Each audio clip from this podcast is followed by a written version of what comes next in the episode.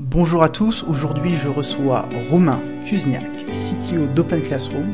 Romain a plus de 10 années d'expérience dans le milieu de l'informatique.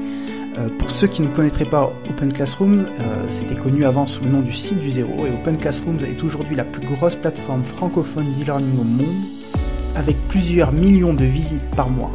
Vous allez pouvoir retrouver des cours sur le développement, l'entrepreneuriat, la vente, la gestion de projet, le management et bien plus de sujets encore. Bonjour Romain. Bonjour Yann. Comment ça va? Ça va très bien. Euh, avant de revenir sur ton parcours, euh, je voudrais savoir tout simplement sur quoi tu, tu travailles en ce moment chez Open Classroom. Ah oh, sur plein de choses. Dans ce métier-là, on travaille sur plein de choses.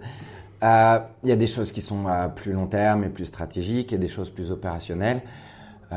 Côté opérationnel, on travaille beaucoup sur la- l'alternance chez Open Classroom ce matin. D'accord. C'est-à-dire que nos formations sont en ligne et reconnues par l'État, mais maintenant on propose de plus en plus une mécanique d'alternance. Donc les gens euh, sont en entreprise et étudient aussi chez Open Classrooms.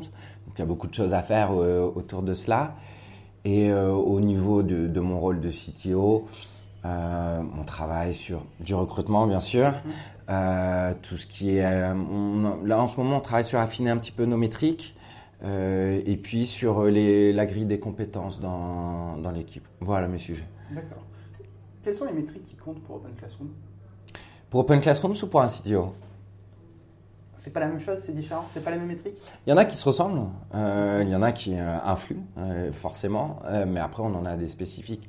Pour Open Classrooms, les métriques les plus importantes, c'est bah, on a un vrai objectif sur le nombre de gens qu'on va placer dans l'emploi d'ici 2025, donc c'est un point qui est important. On a euh, les compétences acquises par les, euh, par les étudiants, on a le revenu bien sûr, euh, la satisfaction client et des métriques sur aussi notre développement à l'international. D'accord. Comment vous faites pour mesurer la satisfaction client? C'est des avis Ouais, alors, alors, il y a des mécaniques qui s'appellent le NPS. Donc après, on peut avoir des débats, c'est toujours compliqué de mesurer Ouais. la satisfaction client. Il y a une métrique qui est un petit peu plus, euh, comment dire, euh, connue et euh, documentée, qui est le NPS. Donc c'est, on demande euh, de 0 à 10, euh, est-ce que vous recommanderiez euh, Open C'est. Classroom? À un collègue tout le temps. Euh, comment ça marche? Ceux qui mettent 9 ou 10, c'est des promoteurs. Euh, 7 ou 8, c'est des neutres. Et en dessous, c'est des détracteurs. Et donc, on fait la somme des promoteurs moins celle des détracteurs. Ça donne un pourcentage qui va de. Enfin, un, pourcentage, un indice qui va de moins 100 à plus 100.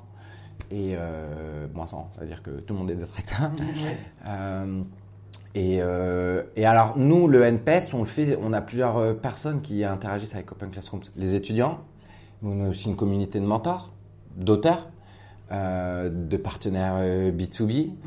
Donc, on ne le limite pas jusqu'aux étudiants. Ça a une grande part dans, dans la satisfaction, mais on essaie de l'élargir aussi à, à toutes les personnes qui, à un moment, ont une interaction avec nous, qui soit visible ou non. D'accord. Ok. Revenons un petit peu en arrière sur ton Mhm. parcours. Ouais. Euh, tu as fait un IUT euh, dans l'informatique et Ouais. le système d'information. Est-ce que ça a toujours été euh, une évidence pour toi de travailler dans le milieu de l'informatique? Pas du tout, non. Pas du tout? C'est vrai?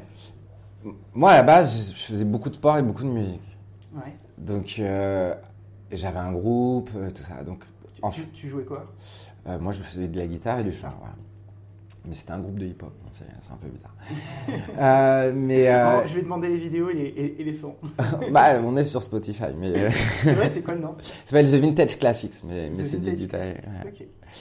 Et, euh, et en fait, au début, je me suis euh, vraiment dirigé sur euh, les milieux artistiques et l'ingénierie du son. Donc j'étais ingénieur du son pendant plusieurs années, ingénieur du son en studio. Je travaillais avec les artistes pour euh, faire des albums, enregistrer. Je travaillais aussi pour moi. Au bout de quelques années, je me suis rendu compte que j'avais plus le temps de faire de la musique pour moi. Parce que quand on fait de la musique pour les autres, euh, c'est compliqué. Après avoir entendu de la musique pendant 12 heures, euh, de dire, je sais Ah pas, ouais. Un manque de moti- moti- motivation. euh, c'est un métier très très dur, les gens ils imaginent pas. On bosse tous les jours, on arrive à 9h, on finit à 2h du mat, le samedi, le dimanche, à Noël. euh, mais c'est passionnant, on vit des aventures passionnantes. Donc j'ai arrêté, j'ai pris un petit job à la FNAC et je faisais de la musique, euh, des concerts, on enregistrait pas mal de trucs. J'ai essayé de vivre au maximum euh, cette passion-là. C'est compliqué de vivre de la musique en France. Euh, et euh, et j'avais commencé à faire, tu vois, le site web de, de mon site et je trouvais ça fun, de mon groupe et je trouvais ça fun. Euh, arrive 2008, la crise un peu. Moi, je, voilà, je suis vendeur temps partiel à, à Fnac, c'est compliqué. Et, et, pour être honnête, je croise un de mes anciens euh, camarades de classe, enfin un ami, quoi, et il me dit Ouais, ce soir, je, fais, je fête ma démission. Je fais Comment ça, tu fêtes ta démission? Moi, à la Fnac, il y avait eu le gros plan de licenciement, 400 personnes euh, mis de côté. Je fais comment ça, ta démission Ça se fait une démission? Il me dit bah j'ai mis mon CV sur Monster à l'époque et j'ai eu 48 offres en deux jours. Et il a changé de job. Et il dit bah il était développeur. Et euh, je me suis dit, ah, euh, c'est un truc que j'avais adoré faire. Euh, c'était du développement un peu web, c'était mhm. pas très compliqué. Et, et je me suis dit, bah, pourquoi pas faire une reconversion Et en fait, ce que j'ai découvert dans l'informatique, c'est très différent de l'image qu'on peut avoir pour ceux qui ne qui, qui pratiquent pas. On pense que c'est des gens qui font du code et qui sont vraiment techniques. Mais finalement, c'est un métier, on apprend le métier des autres. C'est vrai, il y a beaucoup d'empathie c'est pas de l'empathie, c'est qu'à un moment, on doit développer une application pour euh, aider euh, un, métier ou pour vendre quelque chose. Et donc, le développeur, il se doit de comprendre euh, fonctionnellement comment ça, ça, marche. Moi, je sais qu'un des premiers postes sur lequel j'étais, c'était sur la DGAC, l'application qui gère les licences de pilote d'avion. D'accord. D'accord? Donc la réglementation, elle fait 500 pages, mais à un moment, il faut que le logiciel il réussisse à faire ces 500 mhm. pages. Et donc, au bout de quelques mois, je connaissais par cœur toutes les licences, comment les obtenir, comment les, euh, les renouveler. Et mon métier, c'était de transformer le besoin en, en, code. Et donc, en fait, j'étais devenu expert en licence de pilote d'avion. Des fois, je connaissais des gens qui, ouais, je passe mon diplôme euh, ou ma licence. Je leur disais tout. je, connaissais bien mieux que eux. Mhm. Euh, et en fait, c'est un aspect que les gens voient pas mais notre métier, c'est de comprendre le métier des autres. Parce qu'à un moment, mais très très précisément, on connaît même mieux le métier des autres que, que même. Parce qu'à la fin, il n'y a pas de flou euh, dans l'informatique. Il y a une condition, c'est oui ou non. Il n'y a pas de ah, ça dépend. D'accord. Voilà, et donc euh, j'ai fait ce DUT là en formation continue. Euh, c'était super excitant aussi de reprendre des études avec un âge un peu plus avancé. On a une vue vraiment. T'avais quel âge Là, je vais avoir 28 ans, un truc comme ça. D'accord. Et j'étais avec des gens qui avaient à peu près le même âge. J'étais pas avec, euh, avec les, sorties de, de, lycée. Et, euh, et, puis après, j'ai fait une SS2I, euh, beaucoup de projets dans l'industrie, les institutions, la banque. Et après, je suis arrivé chez Open Classrooms, qui à l'époque s'appelait le site du zéro. Donc, tu as fait euh, deux ans, c'est ça à peu près dans, Ouais, deux ans, c'est ça. C'est super intéressant la, la SS2I. C'est assez différent, c'est assez mal vu parce que, euh, effectivement, parfois on peut avoir le sentiment d'être juste un pion et on, met sur une mission.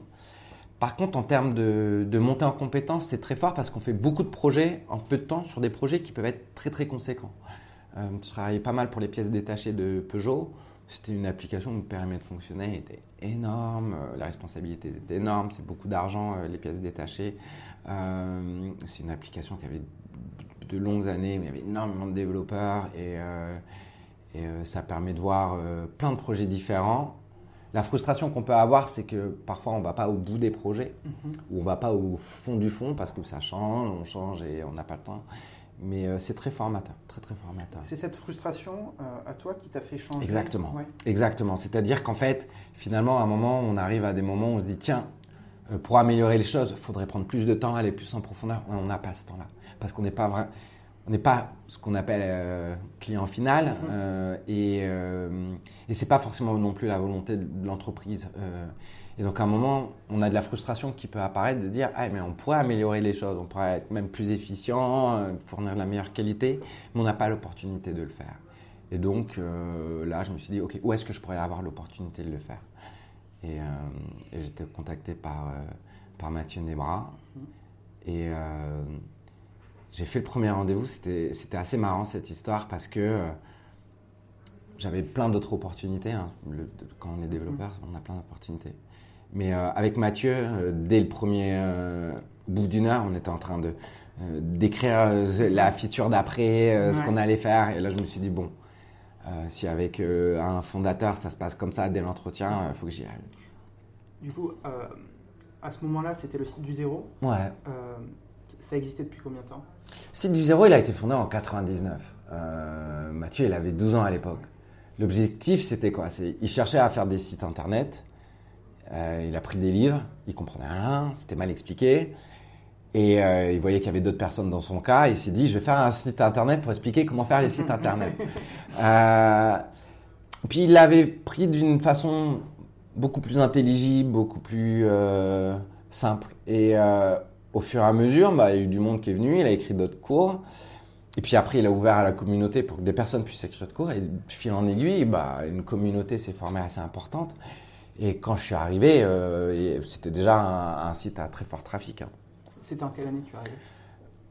C'était il y a 7 ans. 2012 Ah oui 2012, ouais. Il y avait combien d'employés à, à, ce moment-là? Une vingtaine. 20, 25 peut-être. Il n'y avait pas de CTO Non. Et tu es arrivé et tu as pris le poste de CTO Non, je, je, je, suis arrivé, je travaillais sur, sur un projet de recherche et développement qu'on faisait avec Cleanria sur euh, la plateforme pédagogique de demain. Et euh, je m'occupais de gérer ce projet-là, qui est devenu le cœur euh, d'Open Classrooms. Et euh, en fait, assez naturellement, j'avais la responsabilité de projet-là. Bon, j'avais des, comment dire, des facilités sur l'organisation. Je ramenais aussi mon background que j'avais eu sur les SS2I ou même sur d'autres métiers. Et, euh, et euh, naturellement, petit à petit, j'ai pris le poste. D'accord. Comment c'est passé et pourquoi c'est passé du site du zéro à Open Classrooms? Parce que le site du zéro, il avait été fondé en 99 par quelqu'un qui avait 12 ans. C'était pas la même image euh... Et que, et que l'éducation en ligne change beaucoup. Euh, et que ça avait changé. Et, euh, et avec le site du zéro, ça représentait plus ce qu'on qu'on essayait de construire. Il y avait toujours cette notion de, de communauté, mais on avait des, des besoins euh, de professionnalisation qui, qui ouvraient et qui étaient en fait la voie à suivre. Donc, euh, à un moment, c'est compliqué de dire, par exemple, j'ai un diplôme euh, du site du zéro. C'est vrai. Euh, sur l'internationalisation, le site du zéro, ça, ça limite. Aussi, oui. Et, et c'était plus non plus. on a essayé de ga- on garde la philosophie de pouvoir commencer tout depuis zéro, mais aussi on a des cours où à un moment, bah, il faut, faut avoir déjà fait des choses avant, ouais, bien sûr. Donc, donc on, on- on a fait ce changement-là parce qu'en fait, euh, c'était un frein aussi à, à notre développement. D'accord. Et ça correspondait plus. On, on se retrouvait plus dans, dans ce nom-là. Tu arrives du coup en 2012. Ouais, Euh, il y avait déjà beaucoup de trafic. Euh, Ouais. La société générait déjà des revenus, j'imagine. ouais bien sûr. ouais. Euh, donc le, le succès était déjà là, entre guillemets, quand, quand tu es arrivé. Et, et vous, vous l'avez continué à le faire. Ouais, alors Il y, a eu quand même deux. euh, il y a eu plusieurs, plusieurs dimensions où il fallait euh, progresser. Euh, la première dimension, c'est que c'était une entreprise assez jeune. C'est-à-dire que c'est pas parce que ça ça a été, le site a été monté en 99, à 12 ans, pas, il n'avait pas fondé une boîte. Euh, donc, il y avait ce- cette notion d'entreprise jeune et d'entreprise qui n'avait pas avant. Donc, il y- avait ça à, à structurer, et surtout pas sur la partie technique. Il y avait un site qui était euh, assez vieillissant. Donc, euh, quand je suis arrivé, il y avait une refonte qui était en cours euh, pour, pour essayer de, de voir les années à, à venir. Et puis, il y avait aussi cette notion de l'éducation en ligne. Ça n'avait pas fait sa, sa révolution et c'était toujours pas fini. Euh, c'est pas comme la musique. Musique, modèle Spotify, euh, 10 euros par mois, euh, accès au catalogue illimité, ça va, c'est tracé, tout le monde fait ça. Euh, là, moi, à l'époque, on vendait de la pub, des fiches écoles et des livres. D'accord. ouais. Maintenant, on vend plus de pub, il n'y a plus de pub, plus de fiches Ouais. écoles, plus de livres. Euh, après, on a, on a changé, on a fait des cours avec des e-books, un modèle qui est devenu euh, premium, puis euh, des collections de cours, puis on a fait des, des premiers parcours, puis en fait, on a réussi à avoir des parcours reconnus par l'État avec du mentorat, puis l'apprentissage. La, complexité, elle est que euh, on se doit de changer très vite ici, parce que le business model et l'éducation en ligne changent beaucoup. La réglementation a changé, les- la culture a changé. Mm. Il y a 7 ans, personne ne se disait je vais faire, je vais faire une formation entièrement en ligne euh, et puis ça sera mon diplôme. Enfin, fallait aller à l'école. Maintenant, c'est vraiment entré dans les mœurs. Ça rentre dans les mœurs, euh, Non de plus en plus. Je pense, je pense que euh, je pense qu'il y a eu beaucoup de changements euh, Oui. culturels là-dessus, même du- des points de vue des institutions. On a un titre reconnu par l'État, on peut faire de la- de l'alternance, de l'apprentissage euh, entièrement en ligne. Légalement, c'était pas possible il y a 7 ans. C'est compliqué d'avoir cette reconnaissance de l'État? Ouais. il, a fait une grimace. Non, j'ai pas fait une grimace, mais oui, c'est compliqué. C'est compliqué et c'est une des valeurs qu'on a parce qu'en fait, logiquement, il les donne à des écoles. C'est-à-dire, prenez euh, Supinfo ou toutes les écoles privées, euh, elles ont un titre reconnu par l'État. Euh, C'est-à-dire, il y a un dossier à monter, ils doivent vérifier la qualité. Ça a été une grande, comment dire, une grande fierté de l'avoir parce que Bien sûr, c'est une reconnaissance. c'est une reconnaissance et euh, c'est aussi une reconnaissance de la qualité. Mais il faut justifier de beaucoup de choses. Il faut justifier aussi de euh, plusieurs promotions. Et nous, en plus, on se retrouvait avec des trucs très différents. C'est-à-dire que d'habitude, une école, c'est une promotion en septembre. Et euh, nous, on rentre à n'importe quel moment chez Open Classrooms. Donc la notion de promotion, elle, elle est un peu différente aussi. Donc il y avait beaucoup de choses à faire, aussi bien pour démontrer notre qualité que changer euh, l'état d'esprit. Ok, votre promo de septembre euh, 2015, euh, vous pouvez nous justifier de, de leur euh, entrée dans, dans l'emploi. Parce que ce qui est intéressant quand même dans la reconnaissance, c'est on doit justifier aussi qu'on prépare des gens à un vrai métier et qu'ils trouvent un métier en ayant notre diplôme. Et ça sur plusieurs euh, promotions. C'est pas simple. C'est hein. oui, c'est beaucoup de travail. C'est pas simple. Parlons du modèle économique. Ouais. Comment vous avez fait chez Open Classrooms pour le faire évoluer petit à petit et pour pas se tromper? Comment vous testez tout ça? C'est c'est compliqué comme. euh, Ouais. Il y, a, il y a une grande partie de, de ce qu'on va appeler la product discovery. Euh, Qu'est-ce que c'est la product discovery? Voilà. Pour ceux qui nous écoutent. la, la product discovery, c'est Open Classrooms. On a euh, des éléments euh, sur la plateforme qui sont euh, stables, comme les cours. À l'époque, par exemple, les cours, c'était quelque chose qui était fait. Par contre, on a des sensations d'opportunité, de se dire, tiens, on dirait qu'il y a un besoin de faire ça. On a deux façons de le traiter. Soit on se dit, bon, bah, je vais développer la fonctionnalité, puis je vais voir si ça marche. Beaucoup de temps, c'est dur d'itérer. Soit on fait de la product discovery, c'est-à-dire qu'on essaie de euh, créer un produit alors qu'on l'a pas vraiment sur la plateforme, euh, d'avoir du feedback utilisateur, de pouvoir itérer très vite dessus, euh, et puis au fur et à mesure d'avoir des certitudes et de développer. Je vais prendre un exemple assez simple. Euh, à l'époque, on avait des collections de cours, ça marchait bien, mais on avait la sensation que les gens voulaient aussi avoir un tuteur, un mentor. Donc on aurait pu dire, bah tiens, on va développer toute une plateforme de mentorat et ça va marcher. Bah, c'est ce que vous avez fait euh, aujourd'hui.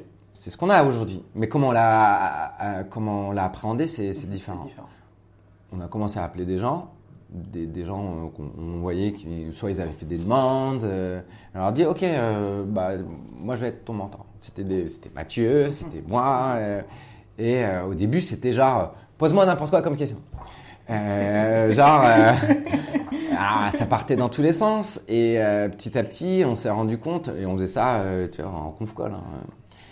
Et, et après, on s'est rendu compte que finalement, les gens voulaient être un peu plus dirigés. Voilà, j'ai un objectif, je vais aller là, donne-moi les ressources pédagogiques et suis-moi. Donc déjà, là, gros changement. Je suis un mentor sur le développement. je deviens, je, te, donne des guides pédagogiques et puis je te suis sur la motivation. Ça a commencé à grossir, on gérait ça en mail. Euh, Bon, à un moment, il faut avoir une plateforme. On commençait à être limité euh, ici. On s'est dit, bon, bah, ça serait bien qu'on puisse trouver des gens euh, qui veuillent euh, être mentors.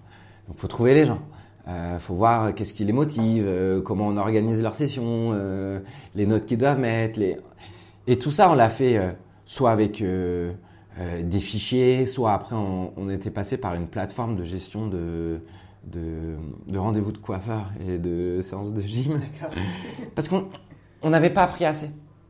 Et si on allait le développer, ça allait avoir un coût et on n'aurait pas pu y tirer aussi vite derrière. Et à un moment, on est arrivé aux limites du système.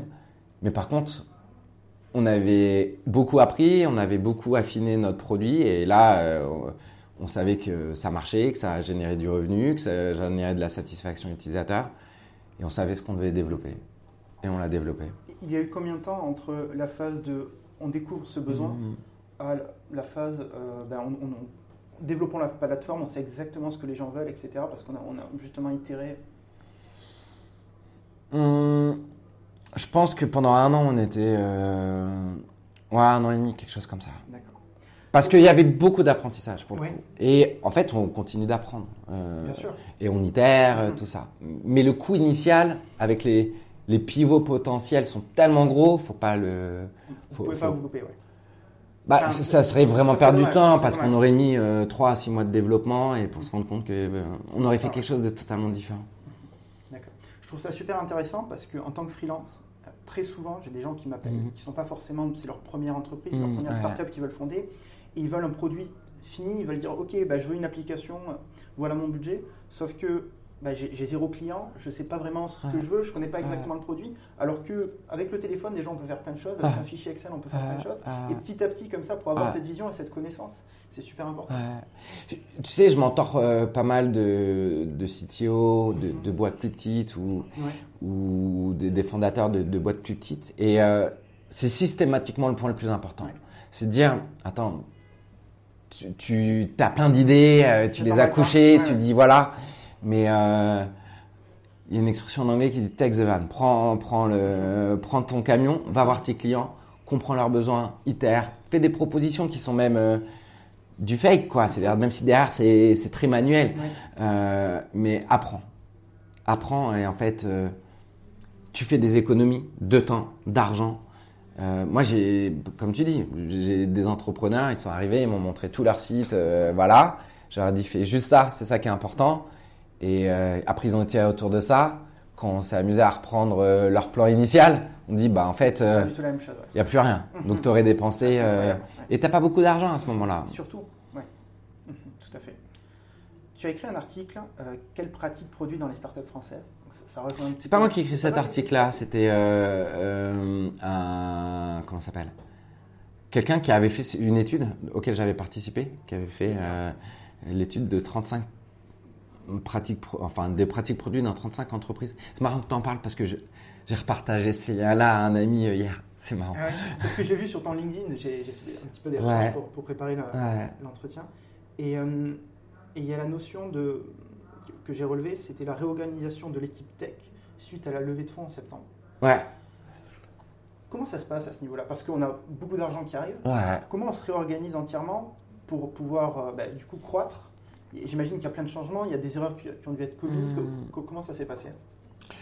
Je pense que le, le vrai changement, c'est quand on est sur une taille d'équipe euh, relativement euh, réduite, il y a beaucoup de choses qui sont implicites. Et on a appris ensemble, on, on a des références communes et on sait que cette erreur-là, on l'a fait, voilà ce qu'il faut faire en amont pour pas la faire encore. Euh, ce qui change quand on recrute un peu plus de monde et que l'entreprise grandit, c'est que tout ce qui était implicite, faut le rendre explicite. Et le, le- le vrai euh, travail euh, qu'on a fait, il a été euh, sur déjà cette explicitation. Tu as des exemples de, des choses que vous avez dû expliciter justement pour que ce Tu, soit. tu vois, je vais te donner un, un- un- un cas tout bête. C'en est un parmi euh, 200. D'accord? Euh, Le périmètre. Périmètre d'une tâche. Euh, un moment, si on n'a pas validé entre euh, le product designer, le développeur, le product manager, quel est le périmètre exact et ce qu'on fait, ce qu'on fait pas, Mhm.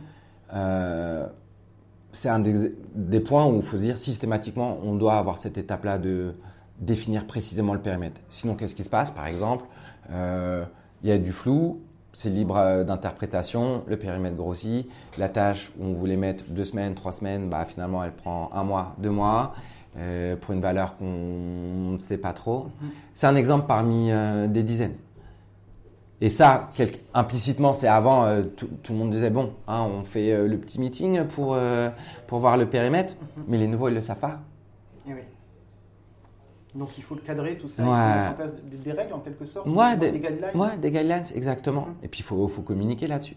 Et l'autre point, c'est comment à un moment, tu arrives à organiser ton équipe pour pas que euh, tu, grossisses de façon euh, verticale, c'est-à-dire euh, c'est plus gros et ça devient plus complexe, mais de façon un peu horizontale. C'est-à-dire des équipes autonomes sur un périmètre donné où c'est beaucoup plus facile à gérer, que la réussite des uns puisse impacter la réussite des autres, mais que l'échec des uns n'impacte pas l'échec global.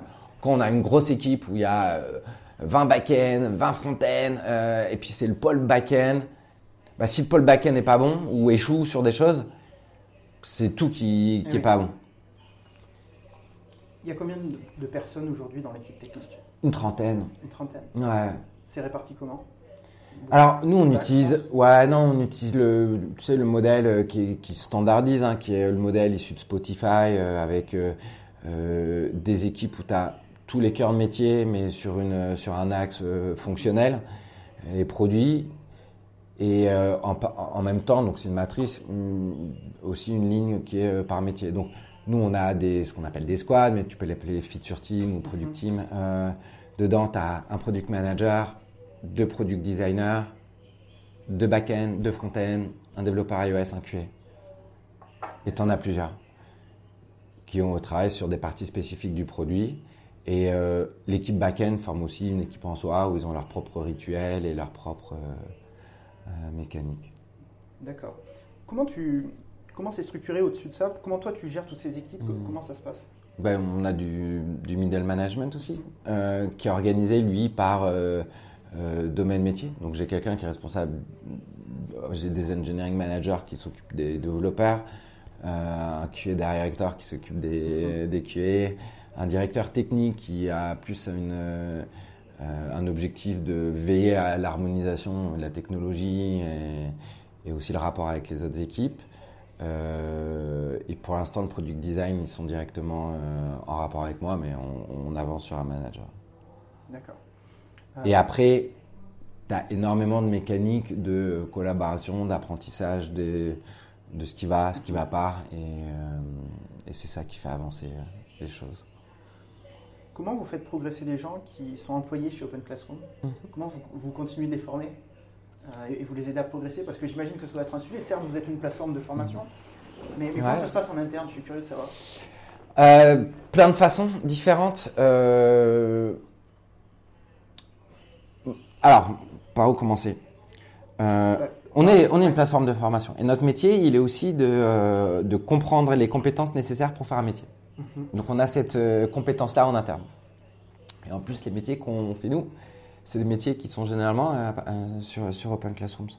Donc déjà, on a, on a euh, ce mapping de compétences et ça nous permet de dire pour, pour chaque individu, ok, quelles compétences tu as, quelles compétences tu pourrais progresser, sur lesquelles tu pourrais progresser. Il y a des cours sur Open Classrooms. Parfois, il y a aussi des, compétences qu'il faut aller acquérir ailleurs. Donc, c'est via des formations, des workshops, des conférences. euh, voilà. Après, il y a une. La culture a aussi un impact très fort. C'est-à-dire qu'il y a une culture assez forte de veille dans l'équipe et de partage. Donc, euh, les nouveautés ou les choses qui peuvent être intéressantes ou comment on aborde un problème, c'est autant de sources de formation. C'est-à-dire, à un moment, on va avoir un problème spécifique. Soit on le résout avec les compétences qu'on a, soit naturellement, on va chercher les compétences pour résoudre le problème. Et donc, il y a aussi la culture d'équipe qui fait que il y a des formations euh, très formalisées, euh, bien sûr, mais il y a aussi cette culture de se dire j'ai un problème et j'ai pas la compétence la plus simple pour, euh, pour le résoudre, donc je vais aller la- l'acquérir et ensuite la partager. D'accord. Quand, quand on a- avant de commencer l'interview, tu m'as dit une des choses importantes dans nos locaux, c'est c'est la transparence. Ouais. Et donc là, bon, vous ne le voyez pas évidemment, mais on est dans, dans une salle de réunion Ouais. et tout est ouvert, tout est transparent. C'est Euh, des vitres, ouais. Euh, Est-ce que, quelle est la culture d'Open Classroom aujourd'hui? Est-ce que cette, notion de transparence, j'imagine, elle, est- elle est importante? Est-ce que tu peux nous parler de la culture d'Open Classroom Bah, tu vois, euh, là, on parlait des, de la progression des, des personnes dans l'équipe. Cette progression-là, elle est visible par tous, de chacun. Elle est indexée sur le, le salaire, et donc les salaires sont transparents aussi. D'accord. Donc les- tout le monde connaît les, tran- les- les salaires de tout le monde Ouais, dans l'équipe, ouais. Dans l'équipe et Ouais. aussi euh, de- des, des managers euh, au niveau De mon, ouais, c'est-à-dire tout le monde dans mon équipe connaît mon salaire D'accord. et de leur manager. Et tout, le monde connaît aussi les évolutions salariales, tout le monde connaît aussi euh, les compétences des autres et comment ils peuvent s'améliorer. Ce qui permet aussi, bah, au quotidien, tu sais que telle personne, elle a un axe d'amélioration là-dessus, tu l'as, tu peux l'aider, quoi, tu le sais. Comment c'est indexé euh, la compétence et la rémunération? Comment vous avez J'imagine qu'il y a un algorithme Mhm. derrière avec une pondération. Co- Comment ça marche Tu peux nous dire? Comment vous l'avez créé et tout? Donc là, on est en plus sur la version 2. quoi. Quoi. on est en train de s'améliorer euh, là-dessus. En fait, on a, on a listé toutes les compétences euh, et on a aussi regardé le, le secteur pour voir quelles sont les compétences, par exemple, d'un développeur. Euh, après, en fonction de on va dire, la seniorité, quelles compétences quelqu'un doit avoir pour pouvoir dire qu'il est à tel niveau euh, euh, ou tel autre niveau. Donc ça nous fait une sorte d'échelle.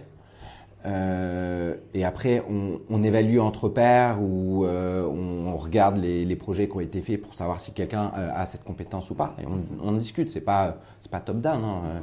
Même les compétences, c'est issu essentiellement de workshops faits avec l'équipe qui disaient voilà telle compétence est importante. Euh, et de là, on benchmark régulièrement le marché. Euh, soit il y a des études, soit on regarde les offres d'emploi sur les métiers similaires, dans les régions similaires, parce qu'il y a une différence entre Paris et la, et la province en termes de salaire. Et euh, on met à jour ça tous les six mois, et régulièrement, enfin, ces benchmarks-là. Et ça permet après de se dire, OK, sur quel niveau devrait se trouver quelqu'un à un instant T. D'accord. Et l'augmentation, on le fait une fois par an parce que sinon c'est compliqué. C'est compliqué, juste en organisation et puis euh, et euh, voilà l'objectif c'est de fournir aussi un objectif à un an et mm. travailler dessus. Voilà. Et quand on recrute quelqu'un, c'est où on fait la même démarche finalement. C'est-à-dire que l'équipe le voit, on essaie d'évaluer ses compétences par rapport à cette grille-là, et, euh, et puis d'un coup, ça nous permet de dire, voilà, il doit se positionner là. C'est un choix concerté par l'équipe de dire, bon, on fait le pari qu'il est sur ce niveau-là, donc il aura euh, tel niveau de rémunération. C'est très exigeant parce que euh, à un moment, vu que c'est transparent, on se doit d'être très objectif, très pointu. faut pas les erreurs elles sont assez difficiles à, rectifier. Si à un moment quelqu'un dans une négociation mais mais c'est aussi pour ça que les gens viennent et c'est aussi pour ça et puis voilà tout le monde tout le monde y croit, tout le monde y a participé donc euh, c'est quelque chose de juste. Ça a plein d'avantages. Il n'y a pas de différence euh, d'âge, il n'y a pas de différence de sexe. les hommes et les femmes, ils ont les mêmes rémunérations à niveau de compétences égales. Et ça permet de s'assurer de ça. D'accord. Comment ça se passe du coup si, euh, si vous avez une personne, vous, la voulez vraiment, mhm. mais elle négocie assez durement et elle est au-dessus de ce que vous lui donnez, vous refusez la personne? Il n'y a pas de marge de négociation? Elle existe, elle n'est pas grosse. Mais elle existe. elle existe, c'est-à-dire, c'est-à-dire qu'on a une grille où en fait on a euh, une échelle. Mhm. Donc, euh, enfin, une plage. Euh, si elle se retrouve deux plages au-dessus, mais après, parce que ça va créer des problèmes. Et oui, ça crée des tensions. et, et, à un moment, on se dit, bah, c'est pas, la valeur. Ou alors, à un moment, on se dit, est-ce que c'est nous qui sommes pas décalés par rapport au marché mhm. Et après, on ajuste. Ça arrive aussi. Hein, c'est à un moment, le marché il évolue, certaines technos deviennent très demandées, donc et une personne qui arrive, elle n'est pas sur notre grille actuelle. On se dit, ok, euh, est-ce que c'est euh, notre grille qui est pas bonne ou c'est lui qui, qui, fait une demande trop fort Mais ça nous est arrivé de se dire, euh, ok, tu es très bien, on est sur une transparence. Ce que tu demandes, bah, on considère que c'est pas ce que, ce que tu devrais avoir chez nous et, et, et parfois ça arrive de pas prendre des personnes pour ça. Changeons de sujet. J'aimerais qu'on parle du, programme de mentorat d'Open Classroom. Parce qu'aujourd'hui, je suis mentor sur ce ah, programme. Euh, donc sur le programme iOS. Ok. Du coup, je vais parler un petit peu de mon expérience. Ok, très bien. Euh, donc j'ai adhéré, je crois, février-mars de cette année. Mm. Euh, et je suis très content de, ce choix de, d'être mentor. Vraiment, pour plusieurs raisons. déjà, je trouve que c'est une aventure humaine géniale. j'ai plusieurs étudiants, je crois, 4-5. Ouais. Euh, et, c'est vraiment génial de, les suivre, on crée une, vraie mhm. relation. Il y a, moi, ce que j'ai ressenti, c'était vraiment un sens de responsabilité. C'est-à-dire que j'ai des personnes en face de moi qui ont des familles. C'est une période transitoire et parfois pas facile dans, leur vie de, faire mhm. cette reconversion, puisque c'est un investissement pour eux, mhm. euh, financier et, en temps surtout. Euh, du coup, moi, je me sens une responsabilité envers eux bah, de donner le meilleur de moi-même. Et ça me fait énormément progresser, en fait, tant sur l'aspect pédagogique, mais que sur, sur l'aspect technique aussi. D'autant plus que pour expliquer parfois certains concepts, euh, ben, il faut en avoir, on ne peut pas en avoir une, connaissance superficielle, il faut vraiment approfondir parce que la personne va nous poser des questions, mm. il faut être à même à répondre à ces questions. Euh, donc, sur, de ce point-là, d'un point de vue humain et, même technique, ça m'a beaucoup apporté. Mm. je, suis très content d'avoir euh, d'avoir adhéré à, ce mm. programme. bien sûr, c'est une source de rémunération, mm-hmm. rémunération, je vais y arriver, puisqu'on est, on est rémunéré à, l'heure de, de, session qu'on fait. si je peux me permettre juste une petite suggestion. Bien sûr. ce que je trouverais vraiment bien d'ajouter éventuellement, euh, et, c'est que mon avis, hein, je ne sais pas mmh. s'il y a d'autres mentors mmh. peut-être qui ne partageront pas, pas cet avis, euh, c'est de rajouter un système de revue de code peut-être entre les sessions ou une fois, je sais pas, par mois ou, deux fois par mois. Parce que ce que j'ai remarqué, c'est que euh, lorsque j'étais, on faisait beaucoup de pair programming en fait. Mmh. Donc en, mmh. visioconférence, je leur pose des petites questions pour m'assurer qu'ils aient bien assimilé le cours au début. Je les teste un petit peu et ensuite on va faire du pair programming ensemble, etc. Où je vais les faire développer. Et, souvent, en fait, je me rends compte que j'ai pas forcément, lorsqu'ils commencent un projet ou qu'ils sont en plein milieu de projet, une vision globale en fait de, tout l'ensemble du code, pardon, et de la logique parfois qu'ils ont adoptée. Et, du coup, j'ai peur qu'ils partent dans une mauvaise direction mmh. ou qu'ils optimisent pas assez le, code euh, parce que j'ai pas ce recul et tout, et parce que j'ai du mal à l'avoir en fait euh, lorsqu'on est en one-to-one. D'où l'idée, je me dis, de, rajouter ce petit système de revue de code. Est-ce qu'ils euh, utilisent systématiquement GitHub ou pas? Oui, je les et euh, ils te donnent accès à leur euh, repo. Et euh, ce qu'il te faudrait, c'est une interface ou. Alors, pas forcément une interface. c'est dire que bah, sur les cinq sessions qu'on a par mois, en dédier une exclusivement à la, revue de code que moi je pourrais prendre, je serais coup rémunéré. Ça m'arrive de le faire des fois de manière, on va dire. après, je, leur tape dessus un petit peu quand ils ne pushent pas leur code et qu'ils ne committent pas, que je vois que ça n'a pas été remis à jour sur, sur GitHub. Mais ouais, je trouve ça intéressant. ouais, c'est intéressant, c'est intéressant. Télécharger, tester, prendre le temps en fait de... Qui serait en fait en dehors d'une session de mentorat. Exactement. C'est une très bonne idée. Euh, je vais la soumettre à. Tu vois derrière là, c'est Ibis. Tu la connais déjà, non? Oui, ah ben Ibis, d'accord. Je savais pas que c'était une personne. Je pensais que c'était juste un, euh, un, nom euh, standard, etc. Ah non, non, non, c'est elle qui s'occupe, exactement, bah, tu la vois en vrai. Donc euh, je pense que bah, après, après tu, tu iras peut-être la voir si, si, elle est plus. Bah, là, elle est en entretien, mais.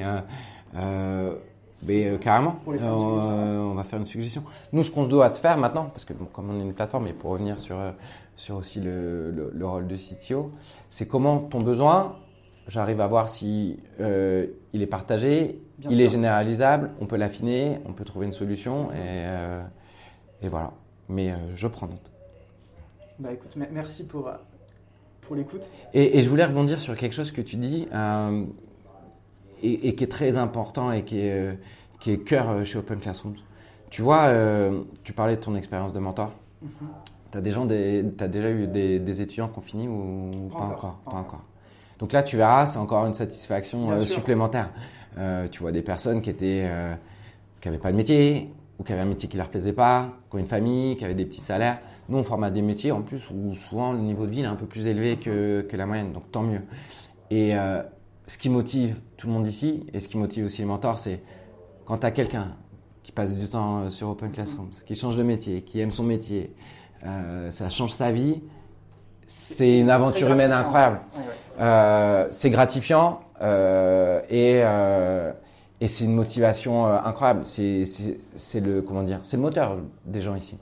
Mm-hmm. on a beaucoup d'étudiants et donc ça arrive régulièrement.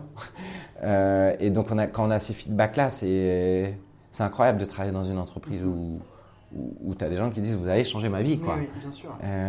et, mais, et même même s'ils vont pas au bout, je pense que tu dois le vivre avec tes étudiants. Ils, sont, ils vivent une aventure humaine aussi. Bien sûr, bien sûr. Il y a des nouveautés sur ce programme euh, de mentorat qui vont arriver que tu peux nous, partager, qui sont pas trop faut des exclus. Euh, Qu'est-ce qui se passe? On travaille sur, sur, sur, plein de sujets, euh, mais euh, ce sera abordé. Il y a, il y a, il y a un sujet, mais il prend un peu de temps, c'est de pouvoir avoir aussi tout ce qui est session de mentorat vidéo, mais sur la plateforme. Parce qu'en fait, en termes de simplicité, euh, de compréhension, c'est quelque chose sur lequel on est en train de travailler. Mais bon, ça prend un peu de temps. Qu'est-ce qu'il y a d'autre sur le mentorat? J'ai pas tous les, tous les points, il y a beaucoup de choses. mais on travaille aussi sur un sujet qui est, qui est, un peu plus, on va dire, technique, mais c'est notre capacité euh, à assigner les bons mentors, enfin améliorer l'assignation des mentors avec les étudiants en fonction aussi des, euh, euh, des, du calendrier du mentor, du calendrier des étudiants. Il y a, il y a tout un, un, travail de matching étudiant-mentor, voilà. Tu as déjà vu aussi quelques nouveautés, c'est aussi les permettre d'identifier assez rapidement les problèmes qu'il peut y avoir, soit pour un étudiant, soit dans la relation mentor-étudiant, soit du, dans les deux sens. Euh, parce qu'à un moment, il y, a, il y, a, des étudiants qui peuvent avoir, euh, qui peuvent perdre le fil et comment on met, parce qu'on a aussi une grande partie de student success chez Open Classroom, comment après on met des aides aussi pour les mentors en interne pour pouvoir gérer les situations bah, d'absentéisme ou, des gens qui, qui, ont perdu une motivation. On ne peut pas mettre tout ce poids-là sur, sur, les mentors, donc on a aussi une équipe qui, qui aide. Donc il y a ces choses-là qui sont pas forcément visibles sur la plateforme, mais euh, tu vois, récemment, il y a eu les indicateurs de comment s'est passée ta séance. Oui, je l'ai vu. Euh, mais c'est aussi un bon indicateur d'alerting, de, de, dire, ah, euh, ça fait longtemps que ça se passe mal ou ça se passe moins bien. Voilà, essayons de voir ce qui se passe. Mhm. Et il y a plein de raisons derrière. Ça peut être des raisons de motivation, des raisons personnelles, des raisons diverses. Il faut le traiter. C'est pas taper sur le doigt, c'est pas ça. Nous, on est dans l'accompagnement. Enfin, tu, tu, dois le voir, mais c'est comment on arrive à identifier ces gens-là et comment on arrive à les aider. D'accord. Est-ce que les, les étudiants, parce qu'il y, a cette évaluation qui est faite du mentor, enfin de, l'étudiant par le mentor, est-ce que les étudiants évaluent aussi les mentors pour, euh, euh, pas, sous cette forme-là. Euh, mais il me semble, je suis désolé, hein, le, périmètre de la plateforme, je ne connais pas tout, totalement. Il existe aussi. Il y a une boucle de feedback. Maintenant, pareil, c'est quelque chose sur lequel on doit travailler, parce que je pense que pour un mentor, pour s'améliorer, c'est intéressant de, de savoir. Euh, on veut l'améliorer aussi dans le sens où euh, à quel moment on lui demande son feedback. Euh, beaucoup de psychologie derrière la prise de feedback utilisateur. tu fais une séance qui se passe mal. C'est un peu comme on l'a tous vécu avec des professeurs. Il y a des professeurs pendant l'année, on, les a lycée. Et puis avec le recul, on se dit ah bah mince, c'était dur avec lui, mais finalement, je m'en souviens et c'est grâce à lui où j'étais euh, super bon. Donc, donc c'est difficile de prendre un, feedback à chaud puisqu'il peut ne, pas être, enfin, il peut être plus émotionnel en fait que, que réfléchi. Et... il le faut. Euh, il y a des feedbacks plus ou moins à chaud. Donc juste à la fermeture de la session, euh, mhm. ça peut être une chose, 24 heures après, mais aussi une fois que tout le mentorat c'est fini. C'est-à-dire après on change de projet, donc on peut changer de mentor. Et puis à la fin de la formation aussi. Euh, euh, c'est tout ça et trouver la bonne pondération entre euh, tous ces feedbacks-là. C'est pas simple. Hein. C'est pas simple. C'est très, très, très compliqué. C'est très, très humain et, ce qui est intéressant. C'est-à-dire que la technologie peut des choses, l'humain apporte. Nous, ce qu'on fournit aussi, et avec l'aide des mentors, c'est l'accompagnement, il ne peut pas être juste technologique. Il ne peut pas être juste, tiens, tu reçois un pouce parce que tu as, as, validé un cours surtout sur la formation longue. On voit que la notion de motivation, elle est, elle est très très importante. Et la motivation euh, de badge et tout, elle n'est pas suffisante. Il faut un moment euh, quelqu'un à qui se confier parce qu'on a des hauts, des bas. Euh, et c'est des projets qui peuvent durer de 6 mois à 2 ans. 2 ans pour les, plus bah, Déjà sur l'alternance, c'est du 2 ans. Et après, il y a, y, a, y a, des gens qui travaillent, donc ils ne sont pas sur le même rythme. Bien sûr. Il faut garder la motivation, même pendant six mois. Hein. Euh, mhm. Donc sur deux ans. Et c'est là où, il y a toute une partie technologico-humaine à, travailler. Ça, ça rend bien en résonance avec une autre question que je voulais te poser. Alors je ne sais pas si c'est toi du coup qui a écrit cet article, Building Our Way to Better Products. Ouais, qui doit plus être très à jour par rapport à ce qu'on fait, mais c'est moi qui ai écrit cet article là pour le coup. Euh, j'avais noté sur la construction d'un bon produit. Euh, construire un bon produit, c'est construire un produit qui fonctionne et qui embrasse le changement. Ouais. Euh, pourquoi c'est important d'embrasser le changement? Parce qu'en fait, prenons, le cas inverse. J'ai construit un, produit qui ne peut pas changer. Mais en fait, les changements, il y en a partout. Tu me parles de changement par rapport à des besoins que tu as sur, euh, sur la plateforme. Le business model peut entraîner des changements. Et euh, et parfois, dans beaucoup d'équipes, le design applicatif qu'ils ont mis, ou le code, ou la façon dont ils gèrent le produit, ils se disent ah bon, euh, c'est comme ça, et en fait, si on bouge, ça va être compliqué. Et donc, tout nouveau changement qui apparaît, qui peut être bien pour l'utilisateur, bien pour le business, bien pour euh, tout, bah, il y a un frein à ça en se disant euh, ouais, mais bon, tu vois, nous, ça va avoir beaucoup d'impact. Va... Donc, dès le début, il faut se dire ok, comment je construis quelque chose où le changement, je l'accueille et pas je le rejette? Et donc, c'est sur plein d'aspects. C'est sur comment on gère nos projets, comment on gère notre produit, comment on gère notre code, comment on gère l'architecture de notre code. Pour faire que, OK, est-ce que je suis sûr que j'ai construit ça? Demain, si je dois faire un changement, il faut que c'est le moins d'impact. Comme ça, au moins, on embrassera le changement. Et on se dira, OK, ça change, mais je le vis bien. Et c'est pour le, c'est pour le fournir une meilleure expérience utilisateur ou, meilleure, ou rapporter plus de business. Bien sûr. Ça, ça, résonne beaucoup avec ce que m'avait dit un de mes premiers mentors lorsque j'ai fait mon stage de fin d'études en école d'ingénieur, qui m'avait dit on code pour demain. Il me disait cette phrase très souvent. Il me disait ah non, tu vois ça ça va pas parce qu'on code pour demain. Ouais, exactement. Il me le répétait très souvent cette phrase. Mhm. Parce qu'il y, a cette construction, il y a cette évolutivité qu'il faut prendre en compte et qu'il faut anticiper en fait. Alors nous, on, code pour demain, on a aussi notre expression, c'est sur des tasses de café euh, dans la boîte, c'est euh, aujourd'hui j'écris, excuse-moi le terme, la merde de demain. Mhm. C'est qu'en plus on est en constante évolution. C'est-à-dire qu'à un moment on se dit, waouh, euh, là c'est bon, ce que je fais c'est super clean. Et quand on regarde à ce qu'on a fait six mois avant, on se dit, vraiment j'ai progressé, c'est plus comme ça qu'il faut faire.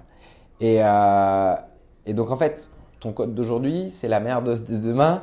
Et donc tu te dois te dire comment euh, je fais que ça, je pourrais le changer aussi, comment l'améliorer. Et il y a plein de, il y a plein de, il y a plein de mécaniques pour ça. Euh, des tests, euh, mais d'autres mécaniques sur l'architecture applicative. Voilà. Parce que le changement, il est de plein de façons. Il est fonctionnel, c'est le principal changement. Il peut être d'infrastructure. J'utilise très vraiment telle librairie, tel truc, mais elle va changer. Euh, voilà, c'est comment réussir à, gérer tout ça. Vous avez des temps de refacto qui sont inclus dans les sprints. Comment vous fonctionnez d'un point de vue euh, du développement? Bah, en fait, pour, l'intégrer, en fait. Tu as, plusieurs solutions. Euh, tu as quelque chose déjà qui est à mettre dans la culture d'une équipe technique, c'est ce qu'on appelle la Boy Scout Rule. Je sais pas si tu connais la Boy Scout Rule. Je connais pas le terme. donc, les Boy Scouts, ils ont une règle qui dit tu laisses partout où tu vas plus propre que ce que c'était en arrivant. En fait, ça s'applique aussi dans le code. Je viens rajouter un truc euh, dans une classe ou n'importe quoi, et euh, ah bah tiens, euh, finalement, on fait plus ça comme ça. Je fais un peu de refacto. C'est pas la grosse refacto, c'est juste cette variable-là, je l'ai pas compris, elle était mal nommée, je la renomme. Et à force, bah tu nettoies en, continu ton code. et après, la refacto, c'est pas, c'est-à-dire, on va pas on va pas dire maintenant je fais que de la refactor.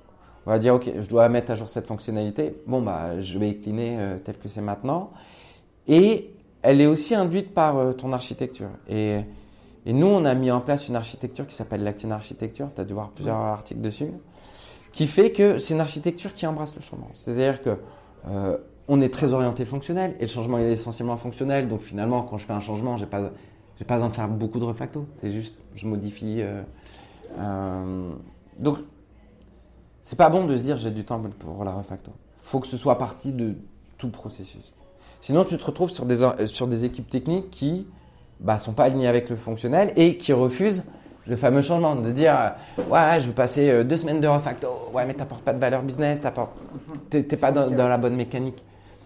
Tu vois? Faut qu'elle soit continue et, euh, et d'opportunité je dois modifier tel bout du site.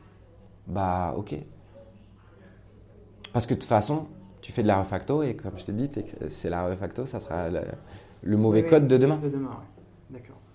Euh, en, commençant à travailler sur ce podcast, euh, j'ai pensé à, deux copains à moi euh, qui, ont trois ans d'expérience dans le développement et qui vont certainement être très inspirés et admiratifs de ton parcours. Quels, sont les, conseils que tu leur donnerais pour en arriver là, où tu, tu en es aujourd'hui? Bah, ça, dépend sur quoi ils, veulent avancer. Euh, et d'ailleurs, c'est un sujet qui est assez intéressant. Euh, en France, on a souvent cette vision de euh, t'es es développeur, si tu veux évoluer à un moment, tu deviens manager. Quoi. Et c'est pas forcément vrai. Enfin, nous, on, nous, on défend pas ça. Il y a une voie pour l'expertise, il y a une voie pour le management. Donc, s'ils veulent développer leur expertise, bah, soyez curieux. Et surtout, et c'est un truc qu'on est en train de changer sur Open Classroom, particulièrement sur les parcours, réfléchissez fonctionnel. La façon dont le développement est, enseigné, trop généralement, c'est de la technique. On apprend, le premier truc qu'on apprend, c'est de l'algo, du code. Pourtant, c'était le début de notre conversation. Euh, c'est un métier, on apprend le métier des autres. Donc, comment en fait, le code est un support pour le fonctionnel. C'est-à-dire, comment maintenant on oriente sa réflexion sur euh, le fonctionnel la réutilisabilité, le changement. Et de voir maintenant qu'est-ce qu'on peut travailler en compétences dans le code pour pouvoir euh, aller vers ça. Ça, c'est pour le, la partie euh, euh, développement et expertise. Pour la partie management, s'ils veulent se diriger sur, sur cette partie-là, il y, y, a plein de choses à voir. Travailler surtout l'empathie et, et le management, c'est quelque chose qui peut être très subjectif, mais il faut aussi travailler dans l'objectivation de, de, cette subjectivité. Donc il y a des méthodologies. Tu parlais tout à l'heure des augmentations. Euh, tu vois, on pourrait dire, ou des évaluations, tu pourrais dire, ouais, je pense que lui, il est bon, il mérite 10 4 plus, ou machin. Euh, mais en vrai, c'est encore mieux si tu arrives à l'objectiver, si tu à travailler. Donc, revenir sur les mécaniques d'objectivation, travailler sur soi, se faire aider. Euh, moi, je me suis fait aider aussi. J'ai eu des coachs, j'ai eu, euh, j'ai lu. Euh, T'as lu quoi? T'as lu des livres sur le management qui t'ont aidé à, à appréhender et aujourd'hui que tu utilises? Ouais, t'as as des livres sur le management, mais tu vois, les livres, c'est bien, t'en as qui te donnent vraiment des bases. Après, tu as aussi des articles et tu as, aussi le retour d'expérience. Ouais. Euh, les livres, c'est bien, il faut en lire. Euh, les articles, il faut en lire, il faut faire de la veille. Et puis, il faut parler avec des gens qui vivent les mêmes choses que toi dans d'autres équipes ou dans d'autres euh, entreprises. Aller au meet-up, euh, se créer un, un, petit réseau, mais juste d'échange. C'est d'autres problèmes, mais peut-être, ah, mais nous, on fait ça chez nous. Waouh, euh, super bien, je vais je vais, je vais le faire euh, chez nous aussi. Euh, échanger. Échanger, l'humilité, se remettre en question. Euh, et euh, se voir aussi comme. Après, il y a plusieurs philosophies de management. Mm -hmm. Mais nous, on est plus sur la partie euh, servant, c'est-à-dire le rôle du manager, il est d'aider les autres à s'améliorer. Ah bah voilà. Tu vois, ce qui est marrant, c'est que en français, on dit chef de projet ou chef d'équipe. Mm -hmm. En anglais, c'est project manager. Et ça ne veut pas dire pareil. Mm -hmm. En France, on a la notion de chef. Tu es le chef, donc c'est ta décision, tu dois l'imposer, tu dois faire ce que tu dis. Alors que l'autre, c'est gestionnaire. Et, et, quand on se met ça en tête, quand on se dit je suis un gestionnaire d'équipe, par exemple, c'est une philosophie très différente que être chef d'équipe. C'est-à-dire qu'on on se doit d'aider les autres. Alors que là, sinon, c'est je, je dirige l'équipe. D'accord. Euh, du coup, là, on, on, va rentrer dans les dernières questions du, du, podcast et ça va certainement rebondir avec ce que tu viens de dire. Quel est le, le meilleur et le pire conseil qu'on t'ait donné? Euh, C'est compliqué. C'est compliqué parce qu'en plus, tu vois, ton métier il change beaucoup en fonction de la taille d'entreprise et tout. Euh... Après, ça peut être un, le meilleur conseil à un, moment donné, dans un contexte donné. Euh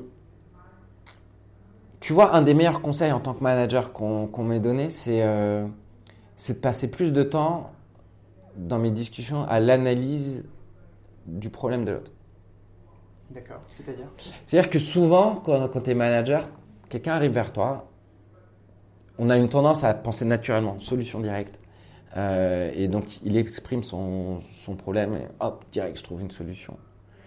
Là où en fait, on passe pas assez de temps à comprendre c'est quoi sa motivation fondamentale, est-ce que c'est le problème ou il y a un autre problème derrière? Et comment en fait cette personne-là, on peut l'aider à trouver elle-même euh, des réponses à des solutions et qui sera en plus la réponse à son problème fondamental. Donc d'écouter plus et de passer plus de temps dans l'analyse ou à faire ressortir quel est le problème de la personne en face, ça, ça, ça, ça un très bon conseil. D'accord. Et le pire, le pire, c'est souvent par, par, des gens qui ne savent pas ce que c'est euh, l'environnement d'une équipe technique. C'est un écosystème en soi. Et c'est pour ça que souvent on dit c'est difficile d'être manager d'une équipe technique si on n'a jamais fait de développement. Ou... Parce qu'en fait, on, on, se retrouve sur des profils qui sont assez proches de l'artisanat ou, ou, des ouvriers. La notion de travail bien fait est importante. Et très très importante dans cette équipe. On voit des gens qui partent d'une entreprise, ils ont un bon salaire, c'est à côté de chez eux, super conditions de travail, mais ils ne sont pas contents du, du, de la qualité de leur travail. Et ça arrive, enfin, tu dois en connaître. Euh, et, euh, et, donc de se dire, euh, productivité avant la qualité, c'est pas un bon conseil. La qualité mène à la productivité. C'est dans ce sens-là. Le, le, le, pire conseil, du coup, c'était plus. Sacrifie la qualité à la productivité, c'est-à-dire tous les raccourcis que tu prends, tu les payes derrière, de, de, toute façon, et tu les payes x 10. Par contre, en plus, quand tu fais de la qualité, c'est facile d'améliorer sa productivité. Par contre, quand tu as tout misé sur la productivité et tu veux améliorer la qualité, c'est pas le bon ordre. Ah c'est beaucoup plus compliqué. Donc c'est la notion de dette technique quelque part. Tu as, eu la notion de dette technique et puis la notion de. Ouais, de, de points. Tu sais, tu as parlé à un moment, euh, qu'est-ce qu'on mesure chez Open Classrooms Mais après, il y a qu'est-ce qu'on mesure. Je t'avais dit, chez nous, on mesure des choses différemment. Nous, ce qu'on mesure, c'est est-ce que le, service, il est fonctionnel Premier point. S'il n'y a pas de service, il n'y a pas d'entreprise. Hein. Euh, ça ne marche pas. Le deuxième point en ordre d'importance, c'est la qualité. Est-ce que ce qu'on délivre, c'est de, de, bonne qualité? Et donc, facile à modifier, facilement. Euh, voilà. Parce qu'en fait, ça fait gagner en vélocité. Troisième point, c'est tout ce qui est autour de l'efficience. Est-ce qu'on a le focus sur les tâches les plus importantes? Est-ce qu'on a une bonne vélocité? Est-ce qu'on a aussi une bonne collaboration? Et le dernier point, c'est la prédictabilité, mhm. qui est est-ce que euh, quand on dit euh, ça va prendre tant de temps, ça prend tant de temps et que ça prend. Euh, mais, mais dans l'ordre, le service, il est fonctionnel, tu fournis de la qualité, puis tu es efficient. Parce que tu peux avoir l'équipe la plus productive du monde, mhm. si elle te met que des bugs en prod, ça te sert à rien. Ouais, bien sûr. Tu fais toujours un petit peu de développement ou Ouais, un peu, pas beaucoup, un peu. D'accord. Pour garder la main dedans ou plus par, euh, par curiosité? Pour deux raisons. Euh, un, ça me détend. Ouais. Euh, parce que je gère beaucoup d'humains, je gère beaucoup de choses. Et en fait, le code, d'une certaine façon, bah, tu as la main dessus et, c'est pas grave que j'ai pas la main sur, sur l'humain, c'est pas ça que je recherche derrière. Mais à un moment, euh, bon, tu as une certaine euh, prédictabilité de ce que tu vas faire. Et c'est bien de temps en temps. Euh, donc ça me détend. Et puis, puis il y a des sujets qui, qui demandent une grande compétence ou, ou c'est un peu, tri, un peu compliqué ou il faut que j'amène un peu de, de vision un peu plus large que parfois, n'importe qui, on peut avoir la tendance, tête dans le guidon, mais voilà, prends un peu de recul. Et c'est aussi un moyen de temps en temps de, de revoir euh, la, la, comment dire, le bon fonctionnement de nos processus. Maintenant, je fais rien d'opérationnel. C'est-à-dire qu'il n'y a plus aucune tâche euh, opérationnelle qui est euh, où on a une deadline, n'importe quoi, qui va être sur moi. Il faut surtout pas. c'est quoi le temps de développement? Ça dépend des mois. Il y a des mois où j'en fais pas. Il y a des mois où je vais passer une heure par jour dans les bons mois, ce qui est énorme. Euh, par contre, je fais, je, fais, je fais régulièrement je fais des reviews du pair programming. Ah, pair programming, j'en fais pas mal en fait. Hein. Pair programming, j'en fais pas mal. Du code, moi, tout seul derrière mon ordi, c'est Pair programming, euh, c'est encore régulier. Ouais. Avec des, des, profils un peu plus juniors? Tout profil. tout profil. Tout profil. Avec des plus juniors, bah, pour, pour qu'ils voient euh, certains points. Euh, après, ils ont des seniors qui peuvent faire avec des seniors pour euh, expliquer aussi ce que c'est le pair programming, pour affiner euh, des notions. Non, pair programming, j'en fais souvent. Je pense que j'en fais une à deux fois par semaine facilement. D'accord. si tu pouvais dîner avec n'importe qui dans le monde, tu choisirais qui?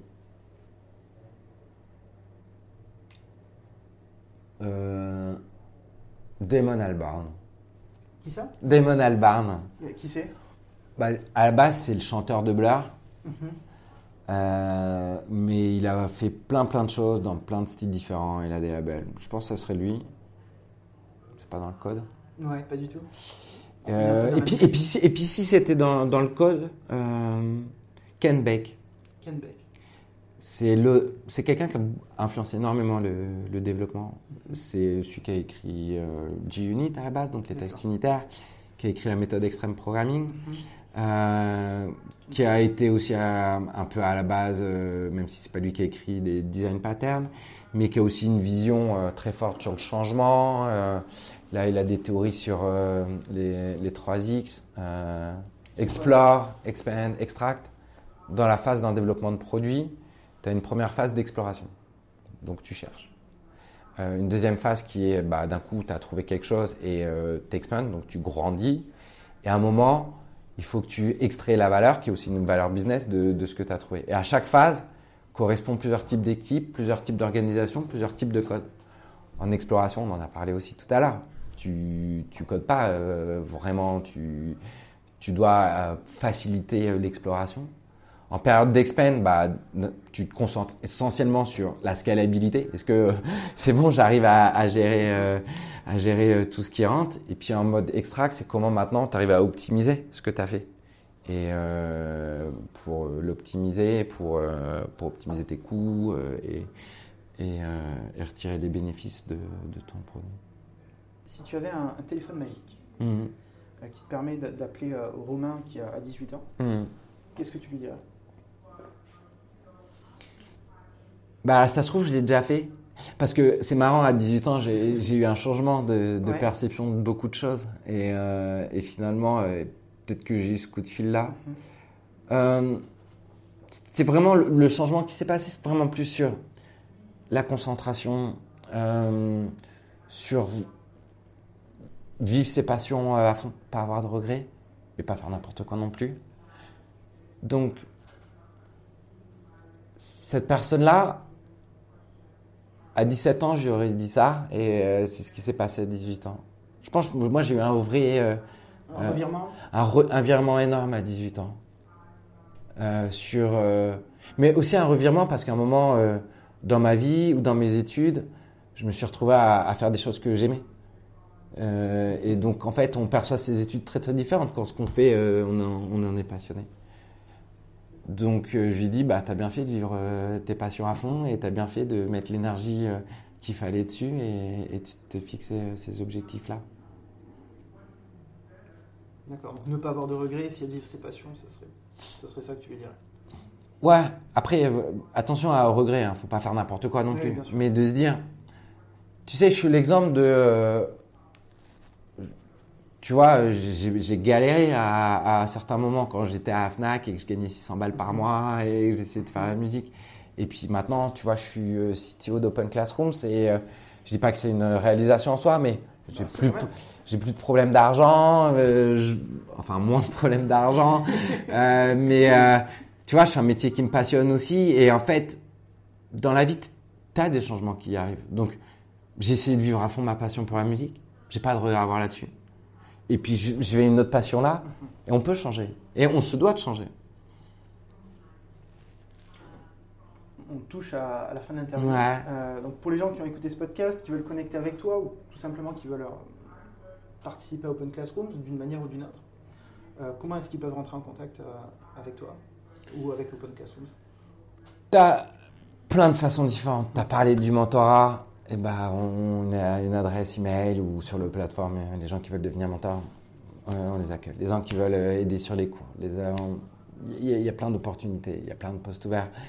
Il y a aussi jobs.open classrooms. S'ils veulent discuter avec moi, euh, bah, ils pourront me contacter soit euh, via le, support, soit ils me trouveront sur LinkedIn, soit ils me trouveront sur Twitter. on organise beaucoup de conférences aussi. Pour, sur quel sujet? Sur Paris. Bah, qu'est-ce qu'on a qui arrive là? On a Human Talk qui arrive la semaine prochaine. Euh, on a QA Ministry, donc une conférence plutôt sur. Euh, c'est des meet-up qu'on héberge. Donc euh, on a plein, on, s'occupe de, de, temps en temps, on héberge le meet-up Symfony, Design System. On a des meet-up pour les mentors, on a des meet-up pour, pour l'éducation en général. Je suis souvent là, donc c'est un moyen de me voir aussi. Mm-hmm.